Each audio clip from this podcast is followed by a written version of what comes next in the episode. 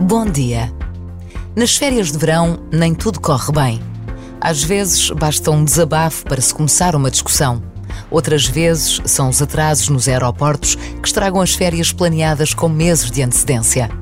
E podíamos continuar a dar exemplos. O que importa é estarmos conscientes desta realidade e não hesitar em pedir desculpa a quem está ao nosso lado por alguma palavra menos pensada e perceber que não faz sentido discutir e desperdiçar o precioso tempo de férias que estamos a viver. Por vezes, basta a pausa de um minuto para agradecermos a Deus tudo o que temos.